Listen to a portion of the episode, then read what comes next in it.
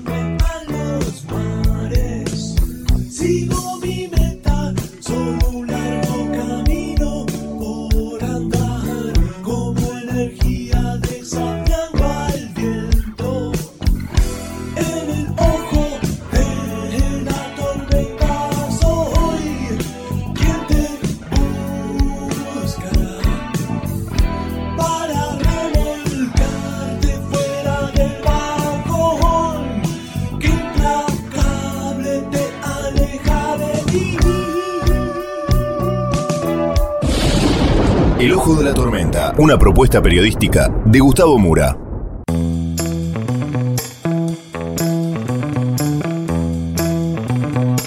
Bienvenidos al Ojo de la Tormenta. La tapa de hoy es Ven ganador a Jorge Macri en la ciudad. Vamos entonces con los temas del día de hoy en este breve sumario.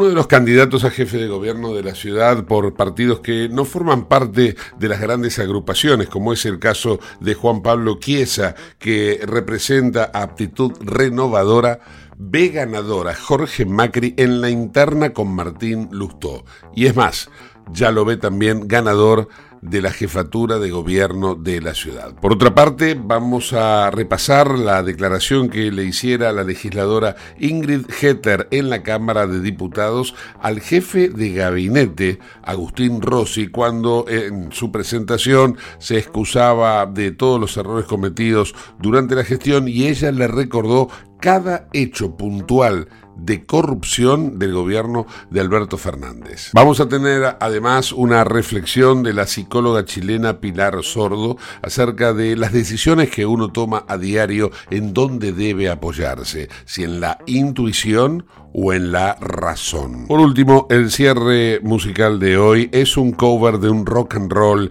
hecho por Hayley Reinhardt. Lo convirtió de rock en soul y la verdad que es una pieza de arte. Todo esto y mucho más en el ojo de la tormenta.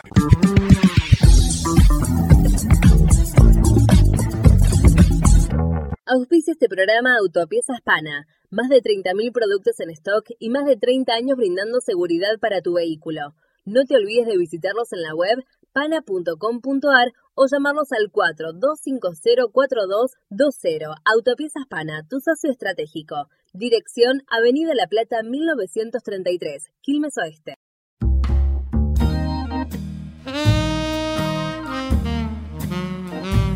Vamos a hablar un poco de lo que está ocurriendo en la campaña electoral en la ciudad de Buenos Aires.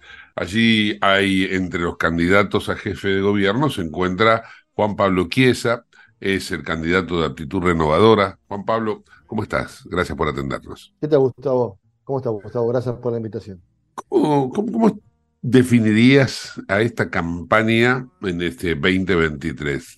Porque uno ve que eh, hay como una violencia encriptada que empezó a abrirse, ¿no? Mira, tengo un poco de experiencia en campañas, puedo hablar sobre el tema y conociendo las campañas en los últimos 30 años, la vuelta de la democracia en los últimos 40 años, es una campaña bastante complicada, una campaña bisagra. Hay una bisagra a nivel nacional que se va a dar ahora en el 23 para los próximos 10 años de gobierno, como pasó en el 89 con Menem Cafiero, como pasó en el 2003 con, con Kirchner, López Murphy, Carrió.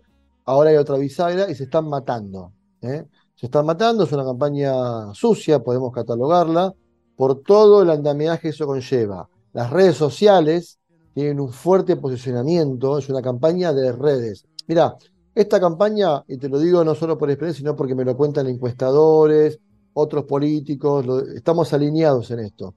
Es una campaña de redes sociales y lo desconocido. O sea, no ser conocido te favorece. ¿Por qué? La gente en la calle está cansada. Hay un cansancio generalizado, hay un problema con los políticos muy grande.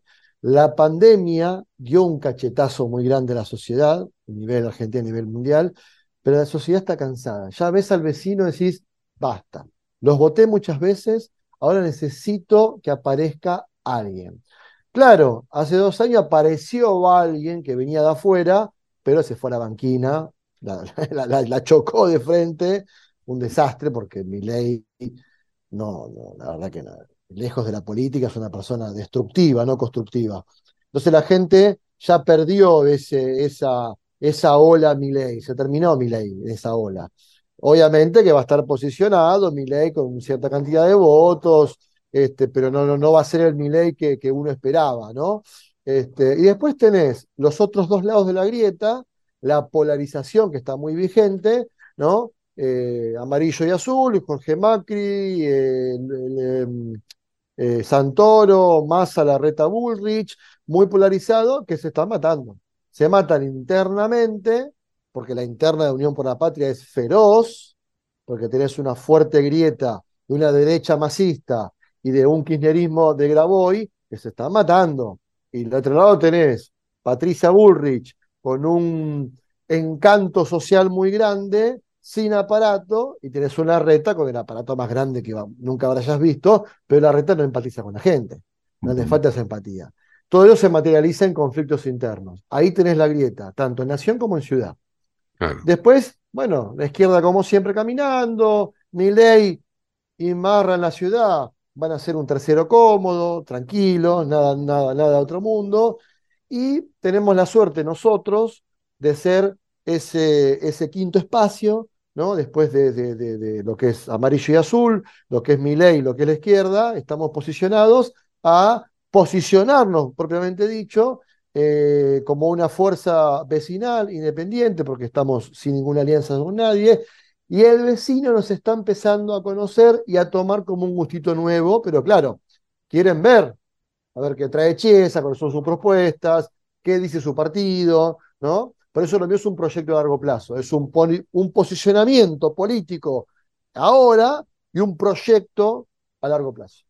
Ideológicamente, ¿dónde se ubicaría Aptitud Renovadora? Mira, quien te habla, Juan Pablo Chiesa, tiene una ideología conservadora, ¿no? Que considera el trabajo como la única fuente de ingreso, que está en contra de, de la ayuda eterna del Estado, que está en contra del Estado gigante, que el Estado para mí no es una pyme, es un Estado, es una estructura que acompaña al ciudadano en situación de vulnerabilidad, lo acompaño por un tiempo determinado, después le saco el acompañamiento, no mismo acompañar que ayudar. Chiesa es una persona que está abierto al mundo a nivel económico, que le interesa la geopolítica, la política económica. Me considero un conservador y si querés empezar a seguir hurgando, obviamente que estoy más del centro a la derecha que del centro a la izquierda, obviamente. Pero bueno, eh, te estoy hablando de que no concibo otra fuente de ingreso que sea el empleo, que sea el trabajo. Estoy a favor y quiero pregonar por la una reforma laboral urgente que actualice las leyes laborales, que ayorne el derecho del trabajo con el empleo del futuro, que elimine el conflicto laboral y haya más diálogo entre el empleo y el trabajador, que la Argentina sea abierta al mundo en materia económica. Estoy en contra de retener al campo con impuestos eh, que no tienen ningún sentido. Me gusta regular, pero no controlar. Eh, entonces me considero un conservador del centro a la derecha, pero más que de, de ideología, me interesa escuchar al vecino. Y me encantaría una mesa, sentarme con liberales, con, con la izquierda, con la extrema derecha, con, con, con ciertas facciones que podamos sentarnos en la mesa, aportar ideas, buscar una idea que le sirva al vecino, recuperar el metro cuadrado del vecino. Eso me interesa. Y mi partido que bueno, fui, fu- fui fundador del mismo, va por esos lineamientos que tienen que ver con las banderas del trabajo, ¿no? Este, pregonamos por la educación pública y la salud pública, por supuesto, pero conservando una decencia adecuada y dignidad de los profesores, docentes, enfermeros, camilleros, médicos, como que- corresponde. Pero a ver, si- O sea que recién mencionabas el dialogar con el vecino, dialogar con los vecinos. Y habrás visto, y si no lo viste lo comentamos, anda por allí en redes dando vuelta. Hay varios videos, ¿no? Uno, por ejemplo, de un legislador galés que asiste al Parlamento británico y que cuenta que todos los viernes, en vez de quedarse en su casa comiendo con su familia, haciendo el asado, no sé, lo que fuere que hacen acá los legisladores provinciales, eh, todos los viernes, cuando él se queda en Gales, él se reúne con la gente que le dio el mandato para ir al Parlamento británico. Y que si no se reúne con la gente, en la próxima elección, afuera del Parlamento. Ese no va más. Acá a veces se empieza a ver, viste, con esto del timbreo, las caminatas, el puerta a puerta, se ve una insinuación de querer estar con ese vínculo que vos recién describías, que querés juntarte con la gente. Pero después lo abandonan. Cuando llegan al, digamos, al cargo que, que alcanzaron, por lo general lo abandonan, no vuelven a reunirse con esos vecinos. Total, esos ya están adentro, vamos por otros, vamos por, vamos por más, dirían en, en, en la cancha. Entonces digo, tal vez a, vos una especie de, no sé si vas a, recibir en el buen sentido de la palabra este consejo, pero es, ya que sos un partido de actitud renovadora, que recién está comenzando, que están haciendo todo a pulmón, miren estas pequeñas cosas, porque estas pequeñas cosas son las que realmente interesan a la gente, ¿no? Las que hacen la diferencia. Y te digo más, no sabía lo de Gales y lo tomo, pero te digo algo más que va de la mano y cómo ah, adopto lo que me decís. Yo estoy en contra de que hay una elección. Ganás, sos diputado o legislador provincial o el cargo que obtuviste por el voto popular. Cuatro años. ¿Bien? En Argentina se vota cada dos años. Son dos años y después, ahora quiero ser senador. Por ejemplo, Moritán. Moritán ganó en el 21 legislador porteño. Sí, Bueno, lo traccionó López Murphy, porque también estoy en contra de esas tracciones. López Murphy lo hizo entrar, porque estaba atrás de él y lo traccionó. claro. Sos legislador, Moritán. Dos años por la ciudad. Bien. A los dos años, ahora quiero ser jefe de gobierno. Pero perdóname, cumplí tu mandato que te... Yo te voté cuatro años, flaco. José Luis Esper, diputado nacional. Bien, cuatro años. Ahora quieres ser senador. Yo te elegí por cuatro años.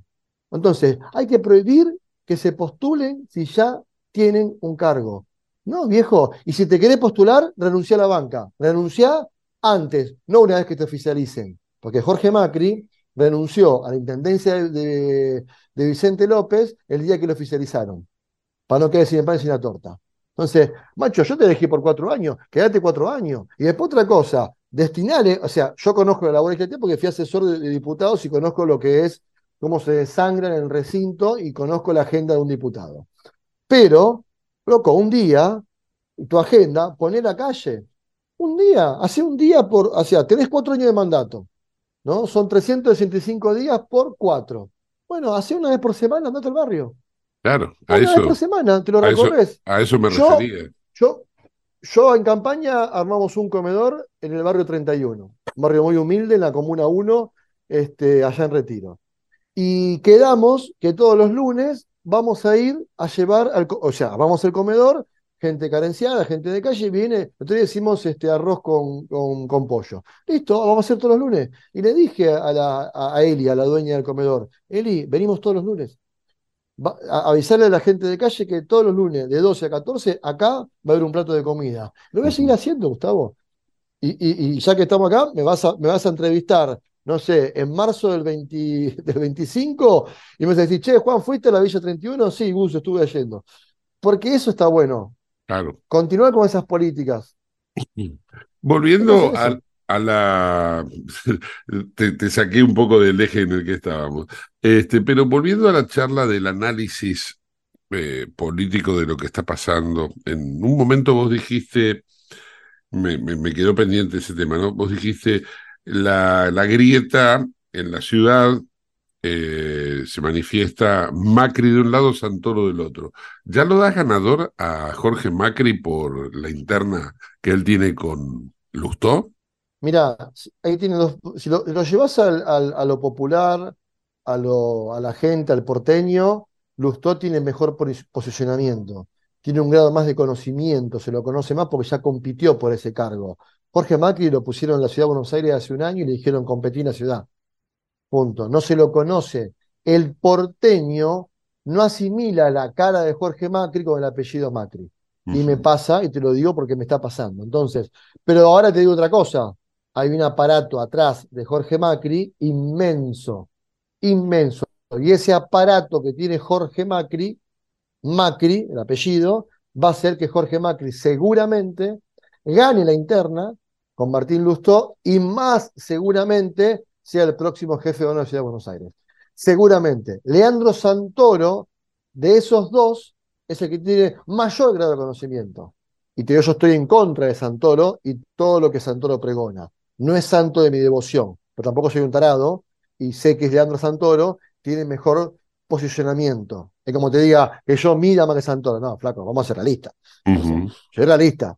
Pero Leandro Santoro tiene un excelente posicionamiento y, eh, pero no es el público porteño. El porteño ha sido gobernado 16 años por el mismo color, por 8 por Macri y 8 por Horacio Larreta. ¿Me explico? Y siempre de que nació la ciudad en el 94, a nivel de jefatura, siempre ha sido de, de radicales y de esa línea. Entonces es muy difícil que Santoro pueda obtener ese, ese triunfo. Pero no cabe duda que es el mejor está posicionado. Pero, Mm. pero bueno, la No grieta te olvides. Ah, no te olvides de, no te olvides de Ibarra. Ibarra Bueno, era kirchnerismo. Exactamente. Ibarra era kirchnerismo, pero moderado, moderado, ¿eh? Moderado. Ahora, o sea, muy raro Ibarra, pero, pero era moderado. Es una, fue una, fue una, una, una, una gobernación rara la de Ibarra. Pero el 90% fue del mismo color político. Sí. Como te digo, Mendoza o Córdoba. Córdoba siempre fue roja, o sea, Córdoba siempre fue eh, de las Sota, Schiaretti, o sea, mirará igual que Mendoza. Ahí no va a haber peronismo ni kirchnerismo. En la capital federal, el PJ, el peronismo es muy chiquito, muy chiquito, muy chiquito. Pero bueno, la grita está, la grita está, Gustavo, en, los dos bandos y dentro de ambos lados. Eh, Massa Grabois, hay una grita muy grande porque hay una diferenciación muy grande entre ellos dos. Eh, pero bueno, seguramente se van a alinear todos. Patricia, si pierde con Horacio, va a ir atrás de Horacio y viceversa. Eh, yo creo que Lustó se va a alinear atrás de Jorge si Jorge gana y viceversa. Yo creo que sí. Pero bueno, este, son los candidatos más potenciales. Después, como digo, Ramiro Marra perdió fuerza porque no tracciona con Milei, se vota en la ciudad, se vota en forma diferente. Y Ramiro Marra no es un tipo muy conocido en la ciudad de Buenos Aires, tampoco a nivel en general. Este, la izquierda, la izquierda siempre tiene su, su voto trosco duro, ¿no? Siempre con sus mismas líneas, que de ahí no se mueve. La, la izquierda no, baja ni sube, siempre se mantiene igual. Siempre, fíjate las elecciones de los últimos 10 años, sí se mantiene en un porcentaje entre 4 y 6 puntos. Siempre igual, mojas un diputado, te movés, vas, venís, punto. Y bueno, te voy a repetir, mi partido está peleando el metro cuadrado del vecino y este rango vecinalista le está dando un protagonismo que lo ayudó la bajada de Moritán, por supuesto, porque Moritán era un competidor mío a nivel de, a nivel de independencia, te lo pongo entre comillas, porque te voy a repetir, Moritán viene de adentro, viene de junto y se salió, ahora volvió. Pero bueno, nosotros estamos fuera, estamos, estamos, competimos en forma independiente. Juan Pablo Chiesa, gracias, ¿eh? A vos, Gustavo, gracias como siempre con tus entrevistas. Chao, hasta luego.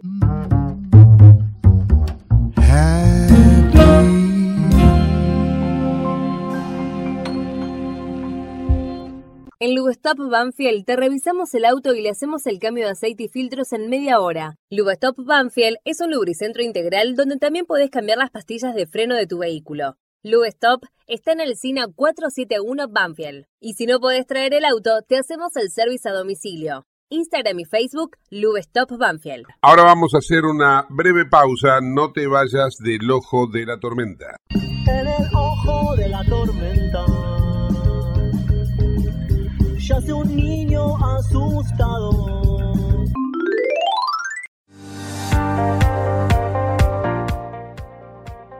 Urgente. La Subsecretaría de Atención Primaria y Salud de Merlo informa, todo paciente adulto con síntomas o sospecha de dengue debe concurrir a la guardia del Hospital Eva Perón, ingresar por la calle Pasteur, acercarse al mostrador, anunciarse y de ahí se lo derivará al consultorio correspondiente. Los síntomas del dengue son fiebre acompañada de dolor detrás de los ojos, de cabeza, muscular y de articulaciones náuseas y vómitos, malestar intenso general, aparición de manchas en la piel, picazón y o sangrado de nariz y encías. Entre todos podemos combatir al dengue. Gobierno del Pueblo de Merlo, Intendencia Menéndez.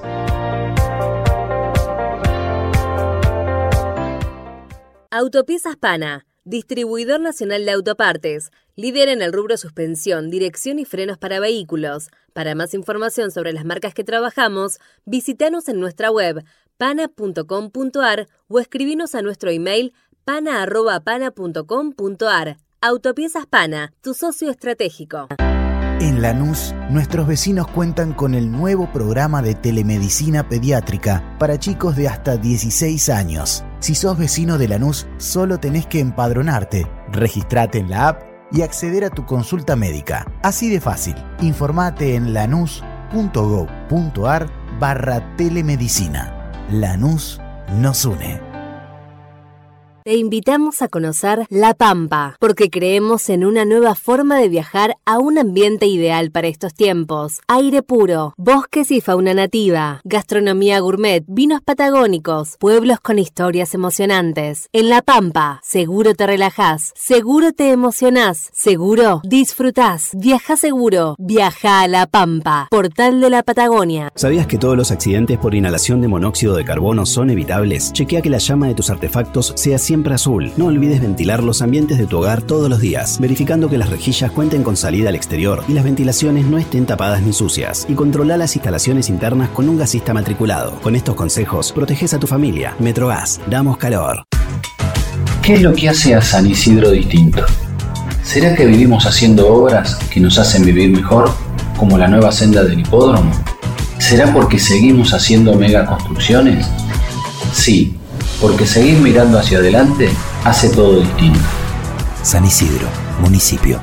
CRIBE, Centro de Rehabilitación Integral Belepoc. Atención dedicada ante las principales enfermedades crónicas e invalidez del sistema nervioso. www.cribe.com.ar. Independencia 5182, Villa Ballester. Teléfonos 4768-6774 o 4767-6296. Merlo crece en obras. La Secretaría de Obras y Servicios Públicos de Merlo avanza con el plan de renovación de la red vial. Estos trabajos mejoran la transitabilidad de las calles, la seguridad y la calidad de vida de nuestros vecinos. Ya finalizaron trabajos de pavimentación en la calle Junín entre Cervantes y Ruta 40 en Merlo Centro. Se encuentran en ejecución en Irigoyen entre Garay y Cámpora en Merlo Norte y continúan nuevas obras en el distrito. Merlo crece en obras. Intendencia Menéndez. ¿Tenés Galicia? Tenés que saber algo. ¿Tenés alguna duda? Tenés alguien que te escucha y te da atención 24/7. ¿Tenés ganas de hacer algo? Tenés muchos beneficios en lo que más te gusta. Tenés ganas de no hacer nada. Tenés una app para hacer todo desde el celular sin moverte del sillón de tu casa. Tenés todo para vivir un día a día mejor. Tenés Galicia. Tenés Galicia.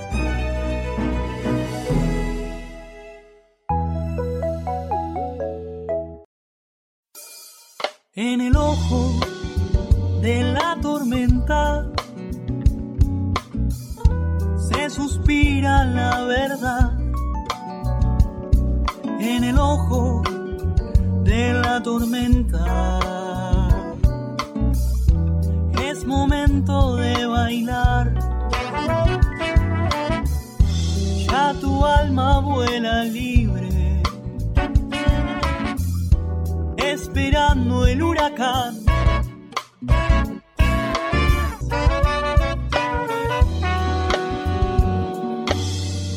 Auspicia este programa CRIBE. CRIBE es un centro de rehabilitación integral que está ubicado en Villa Ballester, provincia de Buenos Aires, certificados con normas de calidad ISOIRAM. El centro CRIBE ofrece, entre otras terapias, tratamiento de rehabilitación por ozono. La página web es www.cribe.com.ar, sino en facebook.com barra cribecom. CRIBE queda en Independencia 5182 Villa Ballester. Los teléfonos 4768-6774 o 4767-6296. CRIBE, Centro de Rehabilitación Integral Belepop. En los últimos días en redes sociales comenzó a circular un video con un audio, eh, la verdad, bastante simbólico de lo que es este periodo electoral en la Argentina.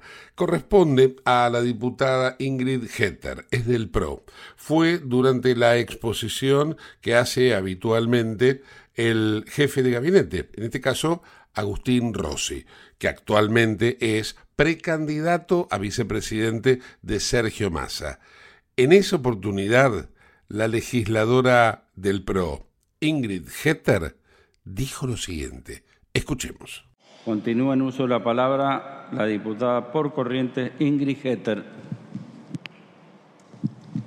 Muchas gracias, señor presidente.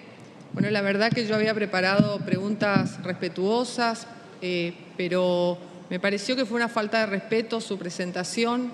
Primero venir sin ningún papel, ahora por suerte está anotando, pero venir a hacer un discurso político donde primero me pareció cargado de resentimiento, segundo vino a hablar de Néstor y de Cristina y ninguna palabra de la actual gestión a la que usted representa, no sé si por, porque no le importa al presidente actual o porque si lo quiere ocultar, pero no habló de, de Alberto Fernández me provocó cuando habló, cuando defendió el déficit de aerolíneas argentinas, diciendo que la gente del interior no tendríamos vuelos porque las, nuevas empresas viajarían al Calafate, a Bariloche, Iguazú. ¿Sabe qué? Aerolíneas Argentinas vuela al Calafate, Iguazú y a ningún pueblo de Corrientes. Nosotros en Corrientes, cuando había política de cielos abiertos y se inició una política de cielos abiertos, teníamos mucho más vuelos diarios que hoy, con aerolíneas argentinas y con algunas empresas que subsistieron viniendo a Aeroparque. Ojalá que tengamos una política de cielos abiertos y cada pueblo y cada ciudad del interior del interior tenga posibilidad de volar. Me provocó cuando habló de la falta de desagravio contra el atentado a la vicepresidente cuando en realidad hubo muchos desagravios de toda la clase política y nunca hubo un desagravio de parte de ustedes por tener una vicepresidente que, como dijo la diputada Ocaña, cobra 9 millones de pesos por mes y además está acusada de ser parte de un robo de 85 mil millones de dólares. Me provocó también cuando habló del 24 de marzo. ¿Sabe por qué? Porque muchos de nosotros éramos muy chicos y nos hizo parte, ninguno de nosotros defiende una dictadura que hizo desaparición forzada de personas. Pero ustedes alguna vez se tienen que hacer cargo que ese golpe fue apoyado por el 90%, lamentablemente digo, fue apoyado por el 90% de la población por tener un gobierno desastroso de una marioneta como fue Isabel Martínez de Perón que encima hace 40 años cobra 22 mil dólares por mes. Todo eso es su partido y tienen que hacerse cargo y contar la historia completa, porque si no los chicos creen que vinieron cuatro militares locos y asaltaron el país. Lamentablemente fue un gobierno nefasto que trajo ese durísimo gobierno luego. Me provocó cuando habló del campo, cuando dijo que empezó la violencia política en el 2008. En el el campo que aportó fácilmente 140 mil millones de dólares solamente en retenciones, cuando han esquilmado a gente de trabajo que se ha quedado, ¿sabe cómo se redujeron la cantidad de productores de arroz, por ejemplo, en mi provincia? Con su gestión, con sus gobiernos, hoy se planta más arroz, pero son mucho menos los que plantan. No habló una palabra de la inflación, no hablo una palabra de la pobreza. No habló una palabra, siendo de Rosario, me parece vergonzoso que no haya hablado una palabra del narcotráfico, de la violencia y de la situación y de los homicidios que sufre hoy su ciudad. Mire, iba a preguntar y le, resumo porque me parece que, que es una oportunidad que no tengo que dejar pasar. La pregunta, hice varias preguntas y la mayoría fueron, como a otros diputados, contestados en forma muy superficial y algunas incluso no contestadas. La pregunta 591 le hice sobre un destino de unos préstamos específicos para fortalecimiento de municipios y, me contestó, creo yo erróneamente, me contestó sobre un programa de pymes. Después le pregunté cuáles eran los resultados de cada uno de los observatorios en base a las actividades que han alcanzado durante la gestión del gobierno del presidente Fernández y me contestó que en realidad básicamente y resumidamente no tienen idea cuántos observatorios hay en el país, están haciendo un registro único ahora para ver tres años y medio de gestión. Y bueno, y ya que su, propuesta, digamos, y su, exposición fue de ese tono, yo también le voy, a, le voy a preguntar la última pregunta con el mismo tono. Si el misil que se encontró en La Plata que se extravió del Escuadrón de Caballería Blindado número 1 el 12 de enero del 2015 durante su gestión era el que se había perdido. Muchas gracias. Gracias, diputada. En OnFit, anótate en una sede y usa todas. www.onfit.com.ar En los últimos días encontré una entrevista que le hicieron a Pilar Sordo en una serie, en un ciclo de conferencias que organiza el banco BBVA. Y eh, allí la psicóloga chilena responde a una pregunta que le hace parte del público acerca de si la intuición vale más que la razón a la hora de tomar decisiones. Y la verdad que me pareció apropiado seleccionar este fragmento para dejarlo aquí, ¿no? Aquí plasmado en el programa y que todos reflexionemos sobre ello. Escuchemos entonces a Pilar Sordo cuando habla de la intuición como superadora de la razón a la hora de tomar decisiones. Sí, sí, yo considero que es una fuente de información fundamental la intuición. Creo que tiene menos distorsiones incluso y menos errores eh, nos equivocamos menos cuando creemos en nosotros, cuando, cuando existe como, como, como la certeza de, que lo que yo siento, pienso e intuyo eh, está en un mismo nivel de congruencia. Creo que el gran tema con respecto a ese, a ese punto es tener silencio interno es que no haya ruido. Yo siempre digo que una decisión está bien tomada cuando es silenciosa, cuando no hay nada que te jode. Pero si te está molestando la cabeza y tú le estás dando vuelta, es como para. A lo mejor no es el momento, a lo mejor no es la situación. Si las emociones las tienes demasiado revueltas o tienes la panza apretada y se te apretó y de repente empiezas a sentir que estás con un poquito de taquicardia frente a una decisión, como pausa, una buena decisión siempre se va a dar en silencio, lo cual no quiere decir que no tengas miedo, porque las decisiones importantes de la vida todas se toman con miedo. No hay ninguna que a mí me... Yo tengo uno de mis libros se llama Un segundo de coraje, eh, porque creo que la vida tiene o te hace tomar decisiones de un segundo para otro. Y es un segundo, no es un minuto, eso ya es mucho rato. Es un segundo de coraje, que es como llamar y decir se terminó. es como chan. Em, ese segundo de coraje, generalmente la gente a mí me plantea dos excusas para no tomarlos. La primera es que no es el momento, Pilar. Voy a esperar que mis niños crezcan, hace frío, viene Navidad, después de Reyes. Nunca es el momento para tomar una decisión. Una decisión de las difíciles en la vida, nunca es el momento. Uno nunca está preparado para nada, digamos. Y la segunda excusa que me dan es, es que tengo miedo. Entonces voy a esperar que se me pase el miedo. Digo, uy, se te va la vida. O sea, las decisiones, si yo les pregunto a ustedes qué decisión importante de sus vidas, de las importantes, han tomado sin miedo, me van a decir que ninguna. Todas han sido un vértigo. Ahora, ¿por qué las toman? Porque están convencidos que al otro lado del miedo está la plenitud para ustedes. Y eso se siente. Eso es intuitivo 100%. Porque alguien podría decirte, pero si estás asustada, espera un poco.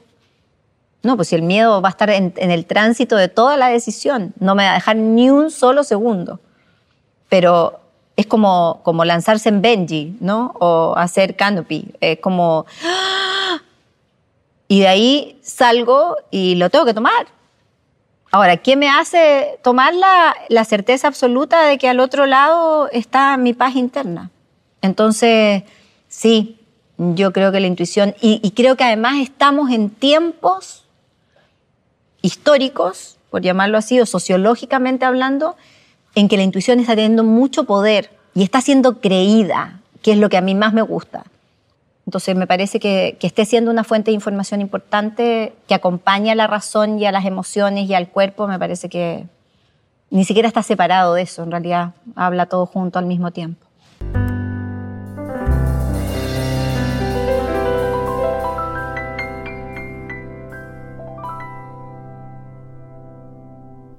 Te invitamos a conocer La Pampa, porque creemos en una nueva forma de viajar a un ambiente ideal para estos tiempos. Aire puro, bosques y fauna nativa, gastronomía gourmet, vinos patagónicos, pueblos con historias emocionantes. En La Pampa, seguro te relajás, seguro te emocionás, seguro disfrutás. Viaja seguro, viaja a La Pampa, portal de la Patagonia.